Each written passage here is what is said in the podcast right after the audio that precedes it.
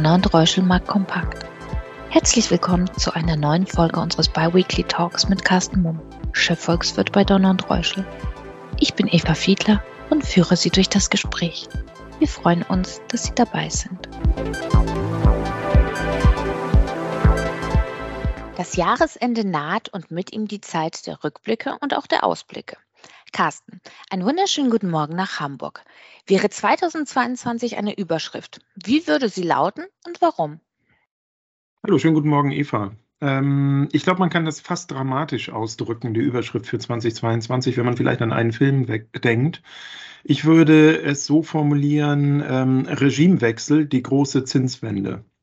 Und der Hintergrund ist, dass wir zwar ganz, ganz viele äh, uns allgegenwärtige Belastungsfaktoren hatten in den vergangenen Monaten, also Ukraine-Konflikt, Inflation, geopolitische Unsicherheiten, Rezession, in der wir jetzt im Winterhalbjahr stecken und, und, und. An den Kapitalmärkten ist aber tatsächlich der maßgebliche Faktor gewesen, dass wir in meinen Augen das Ende einer 40-jährigen Zinssenkungsphase erlebt haben. Man kann tatsächlich sagen, dass wir unter Schwankungen seit Anfang der 80er Jahre sinkende Zinsen gesehen haben, äh, auf der Basis sinkender Inflationsraten. Der Boden war in den letzten Jahren gefunden bei Null- und Negativzinsen und diesen Boden haben wir jetzt verlassen, vor allen Dingen innerhalb der letzten zwölf Monate. Wenn wir das auf die zehnjährige Bundesanleihe beziehen, dann hatten wir noch vor einem Jahr im Dezember 21 minus 0,5 Prozent Rendite, waren zwischenzeitlich im Jahresverlauf bei zweieinhalb und sind jetzt bei ungefähr 1,80. Das ist insgesamt genommen gar nicht viel, also 2% oder gut 2% Renditeanstieg. Dadurch, dass wir aber eben von der Nulllinie kommen, ist es prozentual betrachtet ein enormer Zinsanstieg und vor allen Dingen eben das Ende dieser Zinssenkungs, dieses Zinssenkungstrends. Und das hat dann dazu geführt, dass wir so ein außerordentlich schwieriges 2022 an den Kapitalmärkten hatten, wo es kaum eine Anlage gab, die im Plus lag, sondern wir überwiegend Verluste zu verzeichnen haben. Hm. Geht es so schwierig weiter? Also blicken wir jetzt verhalten optimistisch auf das neue Jahr oder wird es eher erneut ein Hoffen und Bangen? Also die Wahrscheinlichkeit ist alleine unter statistischen Gesichtspunkten schon mal relativ hoch, dass das Jahr 23 an den Kapitalmärkten besser wird. Ähm, das ist natürlich keine Garantie. Wenn wir die fundamentalen Faktoren mal anschauen, dann können wir aber guter Dinge sein, dass wir in Europa eine wirtschaftliche Stabilisierung sehen ab dem Frühjahr und in den USA wahrscheinlich etwas später. Die USA hängen jetzt tatsächlich vom Konjunkturzyklus etwas oder sind etwas später dran als Europa, weil sie wahrscheinlich erst leicht verzögert, und zwar ähm, Leitzins induziert, also weil die Leitzinsen in den USA stark steigen, in eine Rezession reinrutschen. Aber auch da erwarte ich dann im Zuge von äh, Q2, also im zweiten Quartal, eine Stabilisierung. Ähm, das ist erstmal die grundsätzlich positive Perspektive. Positiv ist auch, dass wir nicht ganz so schwach in das Jahr starten werden, wie wir das noch vor einigen Monaten gedacht haben. Also die Rezession, die wir jetzt gerade erleben in Deutschland und in Europa, die wird nicht ganz so tief ausfallen. Es wird eine relativ milde Rezession sein, weil wir eine Gasmangellage und damit Energierationierung voraussichtlich vermeiden können. Und was mich grundsätzlich auch noch positiv macht für das nächste Jahr, ist, dass wir eben diesen fast drastischen, dramatischen Zinsanstieg, den wir in diesem Jahr gesehen haben, so nicht wieder sehen werden. Leitzinsen werden äh, vermutlich äh, zumindest in Europa noch leicht steigen im Jahresanfang. Aber ich ähm, gehe fest davon aus, dass sowohl die Europäische Zentralbank als auch die US-Notenbank Fed dann im Laufe des ersten Halbjahres eine Leitzinserhöhungspause einlegt, um einfach mal zu schauen, wie wirken die bisherigen Leitzinserhöhungen. Es dauert ja einige Monate, bis die in der Realwirtschaft ankommen.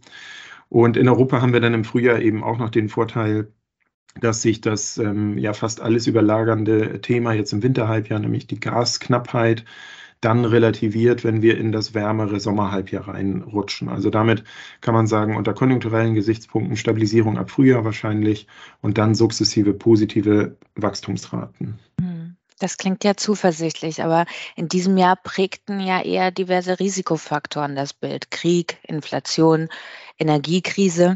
Im Großteil sind diese natürlich schon eingepreist. Heißt das für das nächste Jahr, dass sich die Aktienmärkte dauerhaft stabilisieren? Also von dauerhaft mag ich nicht reden. Ich rechne mit einer Stabilisierung. Wir äh, sind ähm, oder wir haben vor kurzem auch unsere äh, Punktprognosen für das Jahr 2023 ähm, veröffentlicht und äh, da erwarten wir auf den DAX bezogen beispielsweise dass wir im Verlaufe des Jahres bis auf 16.000 Punkte steigen können.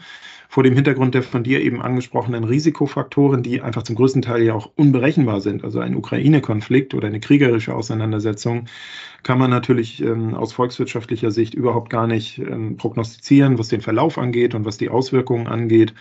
Und darum müssen wir trotz tendenziell positive Aussichten und in meinen Augen per Saldo auch einer guten Chance auf Kursgewinne an den Aktienmärkten, müssen wir aber davon ausgehen, dass wir zwischenzeitlich auch wieder erhöhte Schwankungen haben. Mhm. Auch in China sieht es ja eher düster aus. Immobilienkrise, Null-Covid-Strategie, massive Proteste.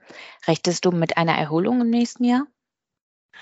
Also grundsätzlich ist äh, oder gehört zu unserem Basisszenario, wenn wir die globale Wirtschaft betrachten, dass wir in China auch eine wirtschaftliche Erholung sehen. Tatsächlich ist die Wachstumsdynamik in China in, in diesem Jahr ja auch ähm, relativ schwach ausgefallen, vermutlich nur so um die drei Prozent positives Wachstum, was wir jetzt verzeichnen können, was für chinesische Verhältnisse also wirklich extrem wenig ist. Und ähm, Grundsätzlich ist die Annahme, dass wir also hier auch eine wirtschaftliche Stabilisierung sehen. Aber wir müssen ganz ehrlich anerkennen, dass jetzt gerade in den letzten Wochen die Wahrscheinlichkeit für diese wirtschaftliche Erholung oder die Dynamik, die wir erwarten können, ähm, doch sehr viel wackeliger, fraglicher geworden ist. Ich habe vor kurzem im Zusammenhang mit China den Begriff Multikrise gehört. Und das sind genau die Aspekte, die du eben gerade angesprochen hattest nämlich nach wie vor die Immobilienkrise. Man versucht ja aus einer jahrelang aufgeblasenen Immobilienblase langsam Luft rauszulassen, ohne dass es zu einem größeren Kollaps äh, beispielsweise des Bankensystems oder auch ähm, der Immobilienwirtschaft kommt. Das ist einfach ein wirtschaftspolitischer Balanceakt, der sich negativ aufs Wachstum auswirkt. Wir haben dann eben die Null-Covid-Strategie, die ähm, oder an der man in der, bei der Regierung in Peking ja weiter festhält und die eben dazu führt, dass Konsum äh, großflächig äh, lahmgelegt ist, dass Produktion großflächig lahmgelegt ist und daraus resultierend dann eben zurzeit jetzt noch diesen sozialen Unfrieden oder die Unruhen, die teilweise stattfinden. Und wenn man das Ganze mal zusammen betrachtet, dann muss man ehrlicherweise sagen, dass es keinen Ausweg aus, vor allen Dingen aus dieser Null-Covid-Strategiefalle, nenne ich das jetzt mal, dass es da keinen Ausweg gibt, der ohne schwächeres Wachstum auskommen würde. Wenn wir nämlich zwei Szenarien mal betrachten, also eine, äh, Peking hält weiterhin an der Null-Covid-Strategie wie bisher fest, dann wäre es wahrscheinlich, dass wir eben weitere soziale Unruhen sehen und äh, sowieso eben Konsum und Produktion gestört sind. Das wäre also sch äh, schädigend fürs Wachstum, würde schwächeres Wachstum bedeuten.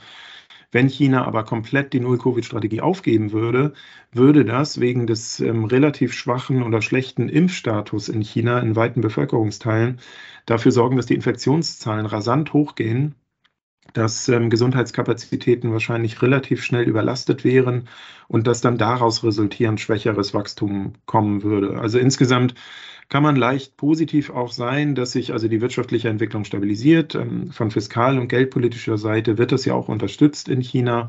Aber China wird mit Sicherheit keine Wachstumslokomotive sein, anders als eben vor zwei Jahren nach der Corona-Krise.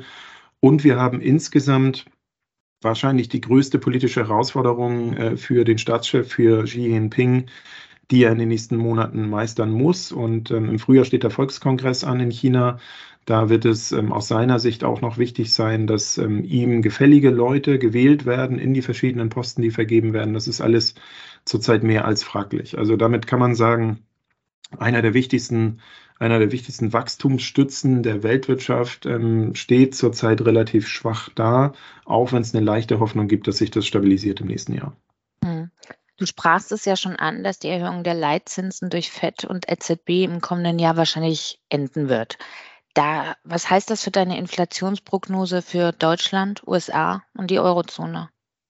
Ja, damit wir eine Leitzinserhöhungspause sehen können, muss sich der unglaublich dynamische Inflationsanstieg, den wir eben fast global, kann man sagen, gesehen haben in diesem Jahr, muss sich der ein Stück weit relativieren oder es muss eben Geschwindigkeit rausgehen. Wir haben in den USA ja die Situation, dass die Inflationsspitze schon im Sommer überschritten wurde, in meinen Augen auch sehr nachhaltig. Also ich erwarte nicht, dass wir in den nächsten Monaten hier nochmal wieder dynamisch steigende Inflationsraten sehen, sondern eben sukzessive, wie wir das jetzt in den letzten Monaten auch schon gesehen haben, sukzessive Stück für Stück leicht nachgebende Inflationsraten. Hintergründe sind vor allen Dingen Preisbasiseffekte. Das heißt, gerade die sehr volatilen Bestandteile der Inflationsberechnung, äh, Nahrungsmittel und Energiepreise, die ähm, werden immer im Vorjahresvergleich in die Inflation eingerechnet. Und ähm, jeden Monat, den wir jetzt sozusagen nach vorne fortschreiten, werden dann aus diesem Jahr langsam die sehr, sehr hohen Rohstoffpreise, die wir am Jahresanfang gesehen haben, in den Vergleich reingezogen und damit geht über diese Energiepreiskomponente ein inflationssenkender Effekt auf die Gesamtinflation aus. Und dann haben wir in, äh, den, äh, in Deutschland und in Europa natürlich entsprechende politische Gegenmaßnahmen wie den Gaspreisdeckel, die die Inflation deckeln. Ähm, Unternehmen haben geringere Möglichkeiten, jetzt kurzfristig die explodierenden Kosten auf die Endverbraucher durchzureichen, weil einfach der Konsument und auch die Investitionsnachfrage sehr zurückhaltend ist im Moment. Und das sind alles Faktoren, die dafür sorgen sollten, dass ähm, also in den USA die Inflationsdynamik weiter abnimmt und auch in Deutschland und Europa, wenn wir die Inflationsspitze überschritten haben, und damit würde ich am Jahresanfang 2023 rechnen, wir auch sukzessive sinkende Inflationsraten sehen werden. Das heißt ähm, insgesamt nicht, dass wir bei dem Inflationsziel der EZB von 2% ankommen werden im Laufe des nächsten Jahres 2023. Ähm, vermutlich werden wir im Jahresmittel eine Inflationsrate haben in Deutschland, die liegt so zwischen 6 und 7 Prozent. Und in den USA rechne ich mit einer Inflationsrate im Jahresmittel von vielleicht vier bis fünf Prozent. Das ist also im historischen Vergleich immer noch deutlich erhöht, auch viel höher als die Inflationszielsetzung der Notenbanken ist, aber in meinen Augen doch tiefer, als das die allgemeine Erwartung ist zurzeit. Und damit kann tatsächlich eins der ja, positiven Überraschungen im nächsten Jahr 2023 könnte sein, dass die Inflation doch stärker sinkt, die Inflationsdynamik doch stärker abnimmt, als wir das heute erwarten. Hm. Und wo siehst du den DAX zum Jahresende 2023? Ja, wir haben den DAX auf 16.000 Punkte prognostiziert ähm, Richtung Jahresende 2023. Also ich glaube, wir sind uns alle im Klaren darüber, dass Punktprognosen, also exakt 31.12.23, 16.000 Punkte im DAX, sehr, sehr unwahrscheinlich sind, dass die eintreten. Das ist auch gar nicht die Intention, die wir mit diesen Punktprognosen haben. Es geht uns vielmehr darum, einfach Potenzial aufzuzeigen, ähm, zu unterlegen, dass wir vor dem Hintergrund der genannten Argumente eben gerade grundsätzlich positiv sind, was die Aktienmärkte angeht im nächsten Jahr. Vom Verlauf her gehe ich davon aus, dass wir eher einen schwächeren Jahresanfang sehen, weil wir im Moment eben, oder sich, weil sich jetzt gerade eben herauskristallisiert, dass die USA in eine Rezession rutschen, wahrscheinlich, weil wir diese genannten Probleme in China haben und weil wir von der EZB am Jahresanfang auch noch ein, zwei Leitzinserhöhungen erwarten können. Also ich rechne eher mit einem schwächeren Jahresanfang und dann aber mit einer Erholung an den Aktienmärkten im weiteren Verlauf. Hm. Auch beim Fußball ist ja einiges passiert. Mittlerweile sind wir im Viertelfinale. Rechnest du weiterhin damit, dass Brasilien Weltmeister wird? Ja, sehr gute Frage. Wir sind im Viertelfinale, aber ohne uns, kann man sagen. Also zumindest war es ja richtig, Deutschland nicht mit als Favorit äh, zu nennen in unserem letzten Podcast. Ähm, ja, ich gehe weiterhin davon aus, dass Brasilien die besten Chancen hat. Alleine schon äh, deswegen, weil bei der letzten Weltmeisterschaft ja ein Europäer oder eine europäische Mannschaft Weltmeister geworden ist, Frankreich. Und damit wäre Südamerika mal wieder dran. Perfekt. Vielen Dank, Carsten. Und wir hören uns dann zur Jahresabschlussfolge kurz vor Weihnachten. Sehr schön, ich freue mich. Danke für Ihr Interesse. Seien Sie in zwei Wochen gerne wieder dabei. Ihr Donner und Reuschel, Markt Kompakt Team.